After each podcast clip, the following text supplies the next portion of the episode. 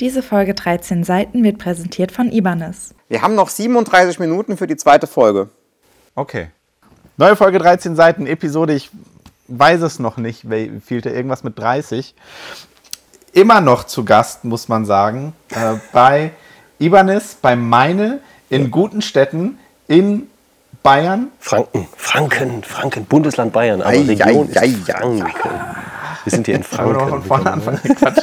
Nein, alles gut. Wir sind immer noch Nein. zu Gast beim lieben Daniel, Markenchef bei Ibanez hier in Deutschland. Ja. Und ich erspare das jetzt, dass du nochmal äh, deine History erzählen soll. Wer das nicht mehr weiß, der soll in die Ibanez-Folge reinhören, die wir gerade beendet haben, die wieder super erhellend war, das Gespräch.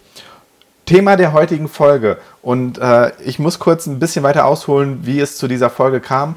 Daniel, wir beide haben uns das allererste Mal gesehen, letztes Jahr auf der Gear Street vom Henning.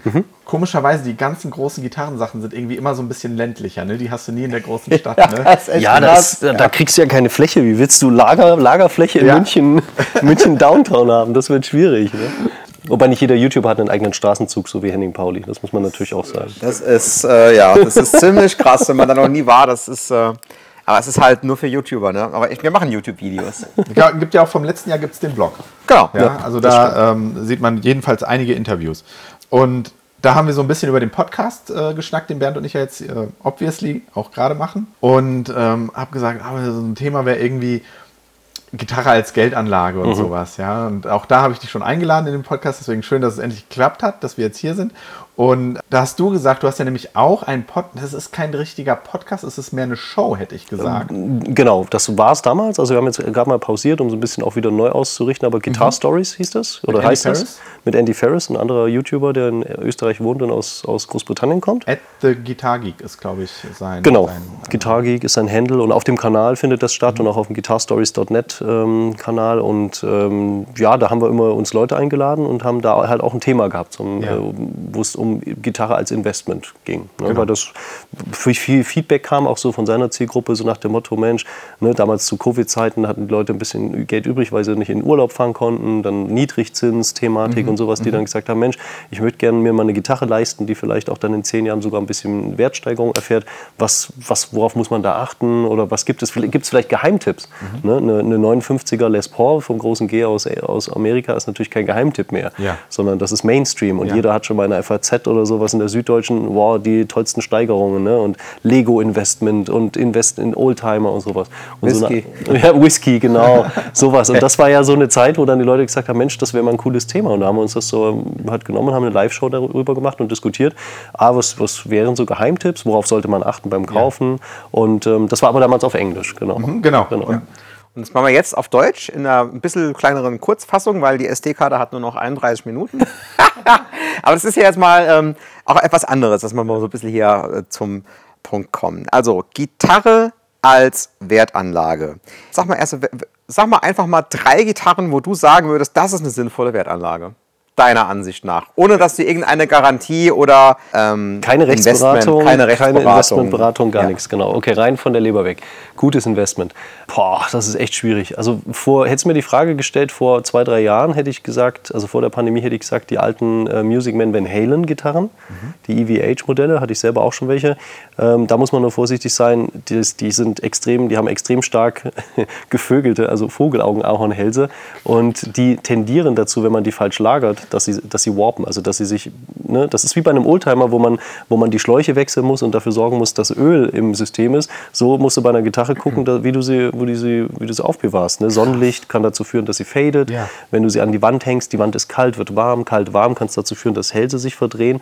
Und das sind so Modelle, da habe ich zwei gehabt, waren mit die geilsten Gitarren, die ich jemals gespielt habe, von anderen Herstellern.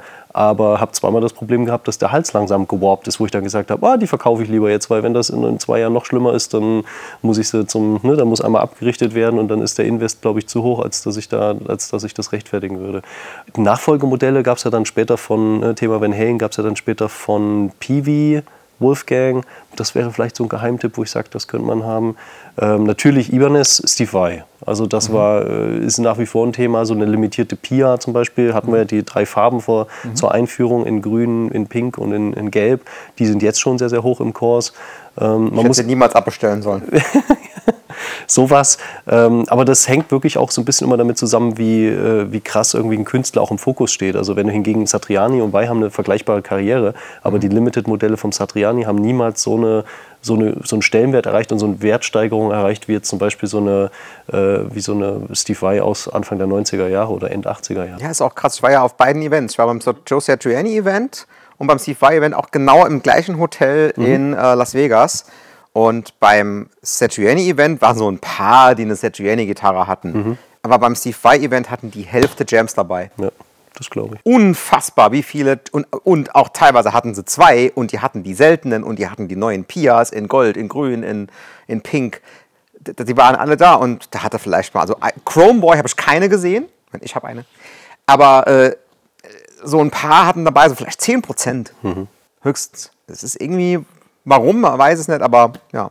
Das ist schon wieder andere Klientel, ja. Und wenn ich vielleicht was ganz Aktuelles noch ähm, liefern soll, da bleibe ich auch mal bei Ibanez, weil da kenne ich mich halt zumindest ein bisschen aus. Die alte THBB10. Das ist die allererste äh, Signature-Gitarre für Tim Henson gewesen von Polyphia. Das ist die schwarze mit, mit, Mit den goldenen, mit den äh, goldenen Pickups. Mechaniken und allem. Genau, weil die ja schon jetzt discontinued ist. Also die findet man noch im Einzelhandel. Aber die ist während der Corona-Pandemie natürlich rausgekommen und auch verkauft worden. Das heißt, da sind die Stückzahlen naturgemäß nicht ganz so groß gewesen, wie man sie hätte produzieren können.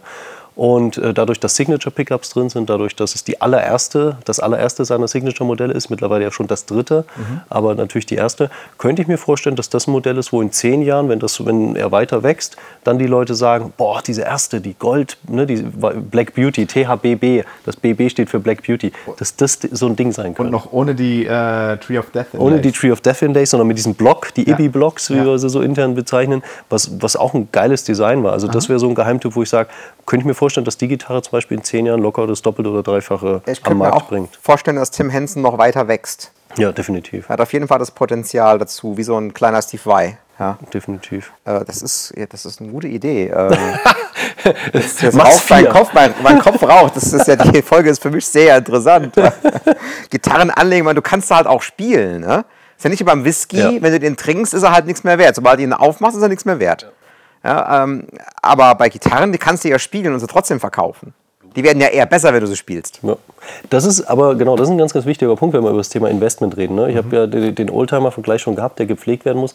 Die Gitarre, die muss halt auch mal raus aus dem Case. Also ich kenne ganz viele äh, 80er Jahre Ibanez-Gitarren, die nahezu neuwertig sind, ne? fast nie gespielt und die aber klingen, äh, wo du so denkst, boah, habe ich schon andere erlebt, einfach weil sie nicht eingeschwungen sind. Ne? Und dieses Holz, ich meine, das ist ja auch äh, ist ja einfach ein physikalischer oder biologischer Prozess, dass halt die, die äh, Zellulose, dass die sich verändert, die Semizellulose sich aufspaltet und dass einfach Holz auch weiter arbeitet. Und ein Instrument wird immer dann besser, wenn du es spielst. Ne? Und das muss jetzt natürlich am allerbesten regelmäßig sein, aber wenn das so eine komplette Case Queen ist, dann hast du immer das Problem, das kann sein, dass, das, dass die dann einfach nicht klingt. Und dann hast du zwar eine schöne Gitarre, die auch eine gewisse äh, Provenance hat, eine gewisse Legacy, aber die hat einfach keinen die, die klingt halt nicht, die, die inspiriert nicht. Ne? Und das ist ja eigentlich das, was man am Ende des Tages will, dass man so einen alten Oldtimer, Gitarren-Oldtimer aus dem Case nimmt und dann sagt, boah, die trägt mich zurück, 30 Jahre, 40 Jahre zurück. Ja, deswegen hat ja auch die Greenie so viel Geld gebracht und deswegen hat die, die vom, vom David Gilmour, die schwarze Strat, so viel Geld gebracht, weil er hat sie halt gespielt und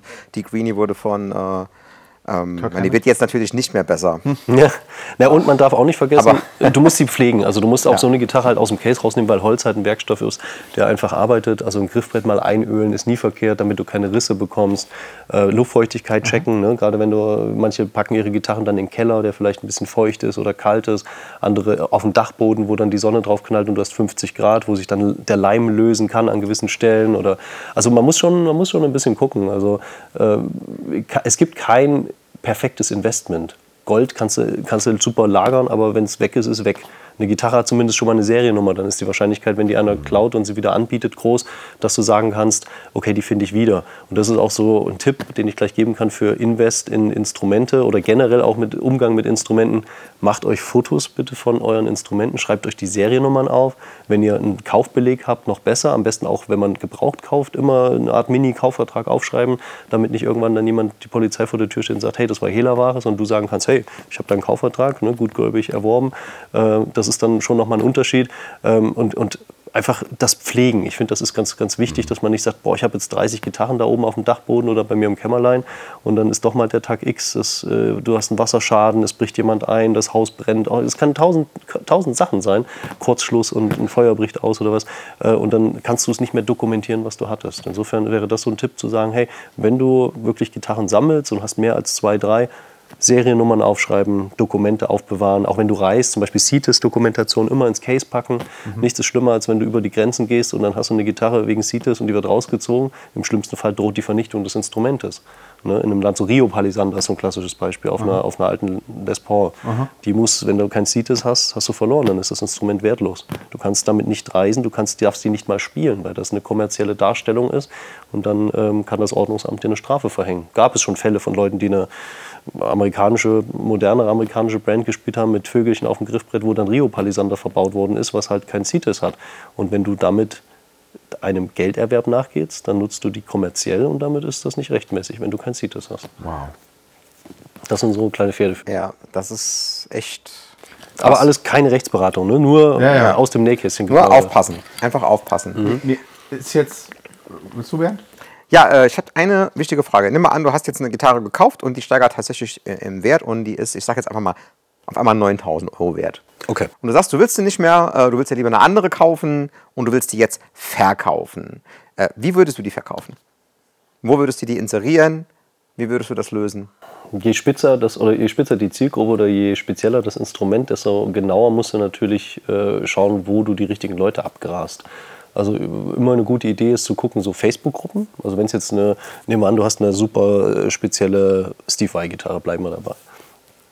Anfang, äh, Ende der 80er Jahre eine Jam und möchtest die verkaufen. Dann würde ich natürlich erstmal gucken, könntest inserieren auf Facebook in, in Steve Vai-Fangruppen, in Ibanez-Fangruppen. Du könntest natürlich Reverb als größtes Schaufenster der Welt nehmen Du könntest eBay nutzen, da hast du natürlich dann Gebühren auch bei Reverb, aber es ne, hast zumindest erstmal ein Schaufenster. Es gibt dann so die klassischen Kleinanzeigen in Deutschland, die gibt es auch in Amerika, die gibt es mhm. in, in, Österreich, heißt es will haben. Mhm. Ähm, solche Sachen. Du kannst auch einfach Social Media nutzen, du kannst einfach posten, hey, je nachdem wie, wie groß dein Gefolge ist und sagst, hey, ich habe was zu verkaufen äh, wer hat Bock? Sendet mhm. mir eure Angebote. Und natürlich gibt es auch so kleinere äh, Gebrauchtverkäufer. Also da haben wir auch gerade in, in Deutschland welche, da kann ich mal einen Namen droppen. Bigfoot Guitars zum Beispiel ist ein super Laden in Deutschland. Die haben auch viel gebraucht und da kann man natürlich das auch in Auftrag geben und zahlt dann halt, keine Ahnung, 10, 15 Prozent und ähm, äh, dann, dann vermitteln die das auch entsprechend. Ne? Mhm. Habe schon mal nachgeguckt, ja. Also ein gutes, gute, wo man auch mal gucken kann, was gibt es denn so und was sind die also wert und so. Mhm. Ja, es gibt ja sogar eine Gruppe, äh, Jam, Trade und Sale. Zum Beispiel, ja, auch eine ja. Website und sowas, wo, wo, dann auch die Jams registriert sind, wo man sich austauscht. Foren generell, es gibt das Musikerboard in Deutschland. Mhm. Ähm, das ist ganz, ganz toll. Das hat damals Musikservice in Aschaffenburg aufgebaut. Die Hoffmann-Brüder, das ist, glaube ich, die größte Community weltweit an, an Musikern. Ne? Und die ist, ist, rein deutschsprachig. Und da gibt es mhm. so viele Themen, so viel Kaufberatung und auch einen, einen Flohmarkt habe ich selber schon Instrumente an- und verkauft als, als Jugendlicher. Ähm, sowas ist ganz, ganz nett.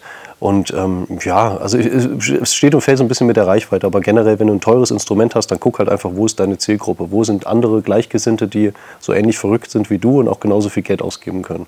Ne? Und, oder möchten. Und dann findest du auf jeden Fall dann auch einen, einen Käufer. Und wenn du dann dazu kommt, der sagt, ihr kauft die, dann ähm, kommt ihr natürlich vorbei, die abholen. Das wird immer auf Abholung machen. Mhm. Ja, und ähm, meinst du, das ist dann cool, dass der das bar bezahlt oder in deinem Beisein dir das überweist oder so, dass man halt irgendwie auch für NEP so ein bisschen raus ja, ist. Ja, definitiv. Also, ist. Wie gesagt, ich würde immer empfehlen, irgendwie einen kleinen Kaufvertrag zu machen, ne, dann, dass da die, die Adresse draufsteht, einfach so zum gegenseitigen Sichersein. Auch Pass zeigen lassen und so. Zum Beispiel ja. Also man, man kriegt ja relativ schnell einen Vibe. Ist das ein windiger Geselle oder ist ja, das jetzt ja. jemand, ne, wenn das, keine Ahnung, hat er eine Firma, kommt er mit seinem Firmenauto vorbei vorgefahren, wo du dann siehst, das ist jetzt Holger Schmidt aus Ilmenau und ne, dann weißt du schon, okay, ne, da, da steht mhm. eine Person dahinter, die ich auch googeln kann. Also sowas auf jeden Fall.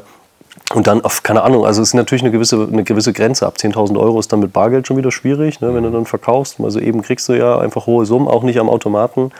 Ähm, da muss man dann schon gucken. Aber du kannst natürlich im Beisein überweisen. Das kann man, glaube ich, nicht mehr zurückfordern. Du könntest PayPal nutzen. Äh, in dem Fall PayPal Freunde, ne, weil er hat ja die Ware dann. Da ist dann auch keine, keine Fallhöhe mehr für eine Seite. Ja. Bei PayPal Freunde ist überwiesen, kann man nicht mehr zurückfordern und dann ist erledigt. Bei Dienstleistungen zum Beispiel kann er dann im Nachgang wieder claimen und kann sagen, hey, ich habe das gekauft, aber ist kaputt oder hat den und den Mangel. Also da wird leider viel Schindluder getrieben, auch bei Kleinanzeigen zum Beispiel, ehemals eBay-Kleinanzeigen, gibt es da so eine Bezahlfunktion, wo dann häufig der eine oder andere versucht, dann Ja. noch so was rauszuschlagen. Und wenn es nur ist, um den Preis nochmal zu drücken, aber sowas ist natürlich nicht so cool. Ähm, da muss man schon schauen. Aber generell kann ich, wie du schon gesagt hast, nur empfehlen, sich persönlich zu treffen. Also gerade auch in so einem Preisbereich. Du kaufst ja auch kein Auto, äh, was du nicht gesehen hast, einfach so online. Ja, es gibt genau. wahrscheinlich einen oder anderen Verrückten, aber eine Probefahrt, wie, bei, wie du es bei einem Auto machst, ist bei einer Gitarre sollte auch möglich sein. Ne? Dann Ja. nimmst du halt den Nietengürtel ab und dein, äh, dein, dein Armband, was vielleicht Kratzer machen könnte, und dann lässt du mal fünf Minuten drauf spielen und dann weiß er auch, will ich jetzt diese hohe Summe ausgeben oder nicht. Weil ich meine, wir reden ja dann auch nicht von einem Pappenstiel. Sondern Nee, genau. Wie kann ich mir denn am besten nachweisen lassen, dass, das, dass die Gitarre, in die ich jetzt investiere, auch wirklich die Gitarre ist? Also gibt es da gerade bei den höherpreisigen oder gerade bei diesen Sammlerstücken, gibt es dann auch immer einen Nachweis, den man bekommt, dass es die ist und keine, kein Plagiat ist? Ja gut, Plagiate lassen sich in der Regel relativ schnell erkennen. Also du kannst, wenn du, wenn du im Zweifel bist, ich hatte gestern erst einen Fall, da hat mir einer geschrieben, war eine, war eine sehr spezielle J-Custom, die irgendwie importieren wollte, hatte ein, ein, ein äh, zwei-Volume, zwei-Tone-Layout, was ja bei Ibanez äh, ungewöhnlich ist. Und er hatte mir geschrieben, und das ist zum Beispiel ein Fall, du kannst jemanden anschreiben, jemanden, der Vertreter der Marke, du könntest die Seriennummer checken lassen beim Hersteller, du könntest diese klassischen ähm, Seriennummern-Databases checken online wo du dann äh, Ibanez und, und Fender Gibson äh, Seriennummern checken kannst. Ist das eine, eine Seriennummer, die passt zu dem Modell oder ist das was, was eventuell gefaked sein kann? Ähm, ich muss aber auch sagen, das ist sehr speziell von Marke zu Marke, weil je teuer das Instrument ist, desto höher ist natürlich auch die Verlockung, da was zu fälschen und dann äh, künstlich gealterte Teile zu verwenden oder äh, Gitarren auf alt zu trimmen und dann zu verkaufen. Ähm, da gibt es ja mittlerweile so äh, solche Profis, gerade im High-End-Bereich, wenn wir dann um 50er, 60er Jahre Gitarren reden, wo dann mit UV-Licht gecheckt wird und wo, wo selbst Holzproben genommen werden, minimale Späne, um zu gucken, ist das wirklich das echte, wo der Hals abgeschraubt wird, wo dann draufsteht. Das ist zum Beispiel bei Schraubhalsgitarren immer ein, ein guter Trick, die geht ja davon nicht kaputt, wenn man das, wenn man das fachmännisch macht, äh, den Hals abzuschrauben, also Seiten locker einen Hals abzuschrauben und zu gucken, ist der Hals auch der, der zur Gitarre gehört, von wann ist der. Ne, Das hast du bei, bei äh, amerikanischen Gitarren, dann bei Schraubhalsgitarren häufig und auch bei den Ibanez-Gitarren zum Beispiel, die aus Japan kommen, steht auf dem Hals drauf, was das für ein Modell ist. Ne? Also wenn du den abmachst, steht dann halt da RG 770 DX oder was und dann weißt du, oh ja, stimmt, passt. Ne? Also das sind so Sachen, ähm, die ich da empfehlen kann, um, um einfach sicher zu gehen. Und halt online, wenn du mit jemandem halt überhaupt erstmal einen Kontakt aufnimmst, um sicher zu gehen, dass du jetzt deine Zeit nicht verschwendest. Ein Tipp, der sich sehr bewährt hat, den ich auch nur empfehlen kann, ist halt ähm, Fotos anzufragen von ungewöhnlichen Stellen. Ne, also wenn du jetzt jemanden hast, wo du sagst, boah, die Fotos ist ein cooles Instrument, ist ein guter Preis, der Verkäufer sieht auch gut aus, ne? also hat eine Historie, hat schon Bewertung oder so, aber irgendwie so ein Bauchgefühl, ne? so richtig hundertprozentig könnten die Bilder vielleicht irgendwo von der Website genommen sein oder von einem anderen, von einer anderen Offerte, dann schreib ihn halt an und sag, du, ich hätte gern von der Gitarre von dem Elektrofach mal, der Innenseite vom Elektrofach mal ein Foto. Weil wenn er die bei sich hat, wenn er das Ding wirklich verkaufen will und nicht nur irgendwo Fotos sich gestohlen hat, dann ist das für ihn ja kein Problem, das E-Fach abzuschrauben und mal ein Foto zu machen davon. Oder einfach ein kurzes iPhone-Video, wie er sie spielt. Oder ein Video, genau wie er sie hat. Oder ne, irgend sowas. Also das sollte für die meisten kein Problem sein. Aber das kann ich nur empfehlen, weil dann kannst du sicherstellen, dass du niemanden hast, der so einen Account-Diebstahl oder Identität- Identitätsdiebstahl einfach durchführt. Was mir jetzt aufgefallen ist, alle Gitarren, über die wir gerade gesprochen haben, die potenziell als Investment in Frage kommen, hatten bislang eine Sache gemeinsam, nämlich, dass irgendein berühmter Gitarrist die mal gespielt hat oder dass es ein Signature-Modell von dem ist. Meine Frage ist jetzt, ist das das einzige Ding, was eine Gitarre zu einem möglichen Investment machen kann? Also ich habe beispielsweise, ich habe mich gestern Abend nochmal hingesetzt, ein bisschen eingelesen, was heißt eingelesen in Themen, aber mal so in die, einfach mal Gitarre in äh, Geldanlage ähm, gegoogelt und es gab tatsächlich eine, und ich sehe gerade, ich habe es hier glaube ich nicht, äh, doch, habe ich, nee, hab, doch, habe ich hier. Und zwar eine, wie nennt man die von äh, Marke mit dem großen G, die so ein bisschen wie ein Stern aussieht, die Explorer? Die Explorer, so ist es. Da gab es eine Serie von 58, da ist es natürlich schon einmal das Alter. Ne? Und die wurde aber aus einem ganz bestimmten Holz gemacht, nämlich aus Corina. Corina. Jetzt habe ich da mal gegoogelt. Corina ist jetzt kein besonders wertiges Holz. Du kriegst schon irgendwie Bausatzgitarren, kriegst du so einen Corina Buddy für 60 Euro. Ja. das heißt, daran kann schon mal nicht liegen. Ja, jetzt ist es okay, wir haben das Alter als einen möglichen. Wir haben natürlich die berühmten Gitarristen sowieso. Aber von dieser Explorer aus Corina-Holz wurden insgesamt nur 10 Stück hergestellt. Produktionsmenge, genau. Ja. Das ist ein Faktor. Und jetzt haben wir mit dir ja den, um aus der letzten Folge zu zitieren, den Guru hier sitzen, ja. Und du weißt es ja jetzt von, von Ibanez, aber haben Hersteller, produzieren die quasi auch schon teilweise, sagen wir, okay, wir machen jetzt mal was Verrücktes, wir bauen jetzt mal von dem Modell aus dem Holz nur zehn Stück. Aber auch mit der Intention, dass das Ding, diese Serie, eine Geld an, also mal so krass im Wert steigen wird. Ticken Händler so, also Hersteller so? Ich glaube, wenn, wenn, also das Phänomen nennt sich ja psychologisch Scarcity, also künstliche Verknappung. Aha. Wenn man das schafft, kann das schon ein Marketing-Tool sein, um die eigene Marke aufzuwerten. Das findest du ja im Bereich Uhren Ja. oder Automobile, wo du, Ja. wenn du ein besonders teures Auto, dann musst du schon ein anderes Auto der Marke haben, um überhaupt als Käufer in Frage zu kommen. Mhm. Also sowas gibt es mit Sicherheit auch. Ja, bei der äh, Explorer, die du angesprochen hast, aus Corina, ist es halt so gewesen, dass die ja damals ein, ein Flop war. Also die war ihrer Zeit weit voraus. Und damit war natürlich die Produktionsgröße auch immens klein, weil die Gitarre ist nicht verkauft worden und damit äh, gibt es nur ein paar Exemplare und damit ist die, das Angebot deutlich kleiner als die mit Sicherheit nicht riesige Nachfrage, aber die Nachfrage, die da ist, ist halt größer als das Angebot und damit sind die Preise einfach auch nach oben gegangen. Aber generell muss ich schon sagen, dass tendenziell, wenn du in so einem verrückten Preisbereich bist, ne, dass du mehrere tausend Euro für ein Instrument ausgibst oder mehrere zehntausend Euro, dann ist natürlich die Emotionalität immer ein ganz entscheidender Punkt. Das sind ja keine rationalen Entscheidungen mehr. Genau. Und ähm, da ist natürlich die, die Herkunft der Gitarre und auch dieses, dass sie einem Künstler zugeordnet ist, ein ganz, ganz wesentlicher Teil, weil der Künstler ja die Emotion mitbringt. Eine, eine, äh, eine Jam spielt sich nicht von alleine, aber der verrückte Vogel Steve Vai, der, der alle möglichen Akrobatiken auf dem Ding durchführt, der ist ja der, der die Leute begeistert hat und der auch das Instrument dann überhaupt erst so begehrenswert gemacht hat. Ne, und das ist für mich so der Punkt, wo ich sage, deshalb halte ich in der Regel ein Signature-Instrument tendenziell für mehr Investment würdig. Und das zeigt die Erfahrung auch, dass alte, keine Ahnung, äh, gerade unterschriebene Sachen, Kleinserien, so die Mark Knopfler Limited oder irgendwelche, die neue, die neue Pia, die wir jetzt hatten, die Guess World war, äh, die jetzt auf der NAMM Show vorgestellt wurde, dass solche Dinger natürlich in der Regel eine deutlich höhere Wertsteigerung erfahren als das ähnliche Serienmodell. Ne? Einfach weil da diese emotionale Connection nicht da ist. Dass diese, dieses, dieses warme Gefühl, was man einfach mit dem Instrument verbindet. Oder bei Slash, diese Coolness, Ja. die man mit einer Slash-Gitarre verbindet. Natürlich, du kannst jede andere Les Paul auch kaufen.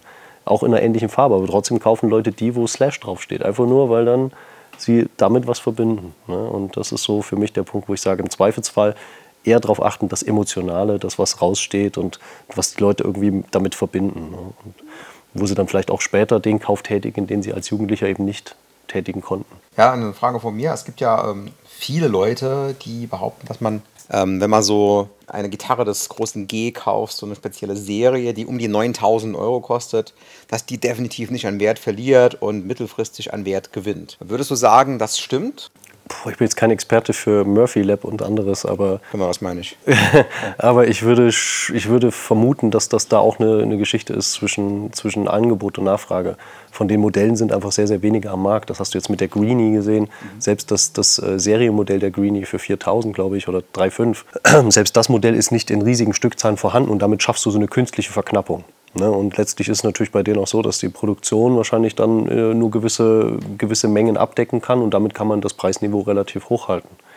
Ne, ähm, das ist natürlich, läuft langfristig betriebswirtschaftlich, läufst du damit als Gefahr natürlich auch in gewisser Weise aus dem Markt gedrängt zu werden oder auch obsolet zu werden in dem Brot- und Buttergeschäft. Weil wenn du nicht das, das Instrument da hast, was der Normalsterbliche sich leisten kann, ähm, dann, dann wird es halt schwierig. Aber genau das ist ja der Grund, warum es dann halt zum Beispiel von dem günstigeren Label wahrscheinlich auch eine Variante dann irgendwann mal gibt, ne? vom, vom großen E. Und ähm, insofern boah, es ist schwierig, das, das irgendwie zu beantworten, ob, ob die ihren Werte halten. Da bin ich kein Experte. Momentan sieht man, dass so Collectors Choice zum Beispiel, solche Modelle von Gibson, dass die tatsächlich, äh, dass die tatsächlich äh, drastische Wertsteigerungen haben. Aber wenn da irgendwann mal die die, die Reissue der Reissue kommt, weil wir reden ja am Ende des Tages doch auch von einem sehr kleinen Kreis an sehr begehrten Instrumenten. Das ist eine Pearly Gates, das ist eine Greenie, das ist eine, eine, eine Beast von Bernie Marston. Wenn davon die Reissue der Reissue kommt und die Technik wird ja immer besser, weiß ich nicht, ob dann die Wertstabilität unbedingt gewährleistet ist. Also ich sehe da, ähm, das ist nur meine Meinung, ich kann das überhaupt nicht wirklich, ähm, kann nur logisch begründen, ja. Äh, es gibt ja einen bestimmten Markt für diese Gitarren und das sind eher Herrschaften, die ein bisschen älter sind. Ja? Und wenn du jetzt sagst, okay, ich kaufe die und ich will die in zehn Jahren wieder verkaufen für ähm, richtig gut Kohle, dann kann es schon sein, dass die, die Herrschaften, die dieses Interesse haben, äh, zu alt sind, die Gitarre zu kaufen oder halt auch gar nicht mehr leben. Äh, das ist so die Gefahr, die ich sehe, weil ich sehe so die Leute in meiner Generation, also ich brauche jetzt nicht unbedingt eine Murphy Lab, ich hole mir eher eine Maybach, die genauso gut ist und die Hälfte kostet. Weil ich will ja die Gitarre spielen. Nur klar werde ich bei der Maybach keine krasse Wertsteigerung erfahren. Ich werde die vielleicht gut verkaufen können, wenn ich die irgendwann verkaufen will. Aber das kommt ja auch darauf an, wer die dann kauft. Ne? Deswegen sehe ich so ein bisschen die Gefahr, wenn du jetzt auf fünf Jahre guckst, würde ich sagen, okay, vielleicht, aber ist dann die Wertsteigerung genug? Aber wenn du auf zehn Jahre guckst, wohingegen ich sehe, dass zum Beispiel für Whisky auch bei den jungen Leuten Interesse ist. Das heißt, wenn du jetzt einen, einen 40 Jahre alten McAllen hast, der wird nicht im Wert fallen und der wird irgendwann exorbitant viel Geld wert sein, weil die nicht nachkommen. Ja, auf der anderen Seite kannst du natürlich argumentieren, dass, dass Musik auch zeitlos ist. Dass ein Clapton oder ein, äh, ein Peter Green oder sowas natürlich auch in 50 Jahren wahrscheinlich noch gehört wird. Und auch wieder von Jugendlichen, die diese Musik für sich entdecken und die dann sagen, boah, was für eine tolle Gitarre, die der da gespielt hat. So eine möchte ich auch haben. Das weiß man halt nicht. Ne? Deswegen ist es so ein bisschen, könnte sein, dass sie im Wert steigt, könnte aber auch sein, dass es keinen interessiert. Dass sie erstmal auch wieder fällt, ne? Und dann History repeats, ne? Dann wird es irgendwann wieder doch wieder cool. Mhm. Kommt wieder haben wir in auf einmal. Vintage, Vintage. Der alte? Blues und so. Ja. Definitiv, das ist ja so ein bisschen auch wie im Aktienmarkt. Du weißt, du weißt nie, wann der optimale Zeitpunkt ist, wann du verkaufen musst. Ne? Also Nee. insofern ist ein Investment halt immer dann sinnvoll, wenn du sagst, du möchtest halt dein, äh, dein, dein hart erarbeitetes Geld irgendwo so parken, dass du noch Freude hast. Ne? Du kannst es spielen in dem Moment, aber ähm, du trennst dich halt irgendwann dann davon, wenn du es brauchst oder wenn du einfach denkst, Mensch, jetzt, jetzt ist der Preis so hoch, wie ich mir das vorstelle. Okay, die Mikros nehmen noch auf. Okay. Und ich würde sagen, es war aber auch ein schönes Schlusswort, ne? Ich habe noch eine allerletzte Frage, aber Ja. die kann man ganz schnell beantworten. Als ich gestern rumgegoogelt habe nach ähm, Gitarren und Wertanlagen, da bin ich auf einen äh, Gitarrenhändler, ich meine aus Hamburg, in, auf Spiegel Online gestoßen, der ein Interview dort gegeben hat. Und der hat gesagt, er hat ein, ähm, eine Rarität da, eine Ibanez. Und es wurde nicht aufgelöst, ob und für wie viel mehr Geld dieser Händler diese Gitarre verkauft hat. Aber diese Gitarre wurde gespielt von, kommt ihr drauf wem? Von Dieter Bohlen. In ganz vielen Modern Talking Musikvideos Okay. tatsächlich. Also ich weiß, da muss man ja sagen, man weiß ja nicht, ob er sie gespielt hat. Ich glaube fast eher nicht. Er hat sie gehalten. Aber Er hat sie hat sie okay, in den. Musikvideos in der Hand gehalten. Hast du von der Story irgendwas gehört? Noch nie. Krass. Nein. Kann ich mir aber auch nicht vorstellen, wenn wir beim Thema Wertanlage sind, dass jetzt Dieter Bohlen jemand ist, der, der da irgendwelche äh, astronomischen Preise erzielt. Ja. Also das sind schon in der Aber internationale die Story fand ich irgendwie so kurios, dass er gesagt ja. ich habe ja jetzt äh, eine, die hat Dieter Bohlen mal gespielt. Ja, das ist schon, äh, Es gibt, da gibt es äh, ganz tolle Museen. Es gibt zum Beispiel in Magneukirchen im Framus-Museum gibt es ganz tolle Sachen zu sehen. Peter Kraus, der früher alte Framus-Gitarren gespielt hat. Und wenn wir hier Festivals haben, stellen wir auch manchmal dann irgendwelche historischen Instrumente von Ibanez aus, wo dann auch ähm, Signature-Modelle dabei sind, wie ich schon gesagt habe, so Lucifer zum Beispiel oder so. Das sind halt so, so kleine Zeitreisen, die dann auch einfach ähm, ja, mit der Marke verbunden sind und die so ein bisschen für mich das Salz in der Suppe sind. Und ähm, ja, schöne Geschichte auf jeden Fall. Ich hoffe, sie kommt in gute Hände. Ja, gutes Schlusswort. Da wie ein Bild, äh, ähm, blenden wir dann jetzt ein Bild von Dieter Bohlen ein. Nee, machen wir nicht. ähm, gut, wir haben jetzt ja eben schon mal diese äh, Rubrik, was hast du als letztes geübt? Deswegen, ich glaube, die sparen wir uns jetzt, Ja. weil das ist ja das Gleiche. Was Haben hast du als letztes gekauft, kann man doch machen. Was hast du als letztes gekauft? an Gitarren Also Gear, ja. Gear, Gear, also Gitarren oder Pedals oder so. Ja. Okay, äh, ich fange an. Ja? Ich habe als letztes die silberne da, glaube ich, gekauft. Also du hast mir noch keine Rechnung geschickt, aber Die, was die, die RGD 61 ALED? genau. Okay. Ja. Also die im Prinzip, die spielt die Martin Miller ganz viel in seinen Videos. Das ist ein bisschen, hat eine längere Scale, 27, 5, genau. 27,5. Genau, und die hat äh, die Evertune Bridge, was mich total, äh, also da gibt es ein Video dazu, wenn ich das kapiert habe, wie das funktioniert. äh, ich habe versucht, die, die E-Seite auf Drop D zu stimmen und äh, ich habe die Stimmmechanik gedreht und es hat sich einfach nicht verstimmt, weil dieses System einfach die Stimmung hält. Ich konnte es nicht glauben, ich muss das auschecken, wie das funktioniert. Ich weiß, dass es so kleine Tremolos sind im Prinzip, die da drin Ja, arbeiten. Aber das fand ich krass und das habe ich als letztes, also ich habe es noch nicht gekauft, weil ich noch keine Rechnung habe, aber ich nehme mal an, das lässt nicht so lange auf sich warten. Okay. Überlegt euch auch noch Songs, weil äh, Songs brauchen wir definitiv auch für diese Folge. Daniel, willst du weitermachen mit Ja, was du äh, gestern ist gekommen, habe ich bestellt, das neue Kili Supermod AT Pedal. Das ist so, ein, äh, so eine Art äh, gemoddeter äh, Boss Blues Driver, äh, hat Kili moddet. Und den gab es jetzt als Andy, Andy Timmons Signature Model. Und da ich so ein großer Fanboy bin von, von Andy, ähm, habe ich so seine ganzen Pedals und musste mir das natürlich auch kaufen. Und die sind halt immer qualitativ absolut mega geil. Also das ist so Ja. Tone, Tone in a Box wirklich. Ich habe das JHS Andy Timmons, das Genau. finde ich einfach nur gigantisch gut. Das Ad, ja. Er, er hat's auch. Perfekte Überleitung, weil das an Gear, was ich mir zuletzt gekauft habe, ist mein, mein Pedalboard. Da gibt es ein Video auf deinem Kanal, wie du das Ja. zusammenbaust. Und da ist auch das lustig. 80 Plus ähm, mit drauf. Ja. Und ich kann zum Glück sagen, was heißt zum Glück sagen, aber das ist das letzte Wein, nur weil ich hier jetzt heute noch nichts gekauft habe. aber äh, könnte passieren. Song der Woche mache ich noch ganz schnell. Äh, letzt, vorletzte Konzert, auf dem ich war, Winery Dogs. Dort kein, doch ein Song von Winery Dogs, nämlich Lorelei. Und ich nehme von dem Pre-Act von Jared James Nichols, nehme ich äh, Nails in the Coffin, heißt, glaube ich, äh, der Song. Sehr geile Nummer. Okay. Gut, dann mache ich auch noch gerade einen Song. Und zwar, wo du gerade Winery Dogs sagst, gehe ich aber auf Richie Kotzen. Und sein allererstes Album, wo er singt, heißt Fever Dream. Und das erste Lied heißt She, also wie sie. Und das ist mein, mein Tipp. Cool. Tierisch. Er spielt ja übrigens noch Ibanez. Und äh, spielt auch mit Plektrum. Ah, nice. nice.